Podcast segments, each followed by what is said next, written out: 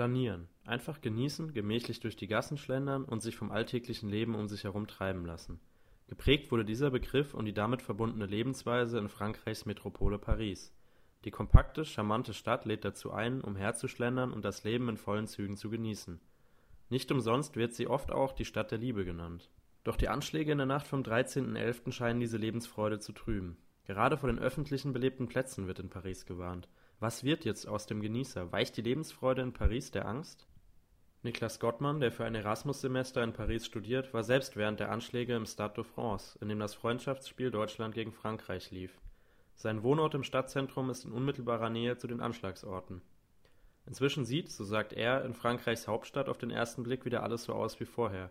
Aber eine leichte Verunsicherung der Pariser ist trotzdem nach wie vor zu spüren wenn irgendwo ein Polizeiwagen durchfährt oder wenn irgendwie mal irgendjemand äh, schreit oder sonst irgendwie ein lautes Geräusch äh, passiert, dann drehen sich schon mehr Leute um als normal.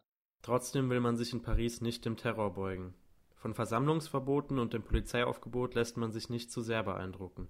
So will man in Paris an seinem freien Lebensstil festhalten und sich den nicht von der Gewalt diktieren lassen. Die Pariser, zumindest im 11. Arrondissement, haben schon also wirklich die richtige Reaktion gezeigt ähm, waren dann wirklich zwei Tage später alle wieder auf den Terrassen, haben extra viel gegessen, extra viel Wein getrunken ähm, und dann hat man sich auch wirklich wieder etwas, zumindest ich würde nicht sagen sicherer gefühlt, aber man hat sich, wie gesagt, in der Sache der des Widerstandes auf jeden Fall ähm, äh, erfüllter gefühlt sozusagen. Überhand kann der Fremdenhass in Paris nicht gewinnen.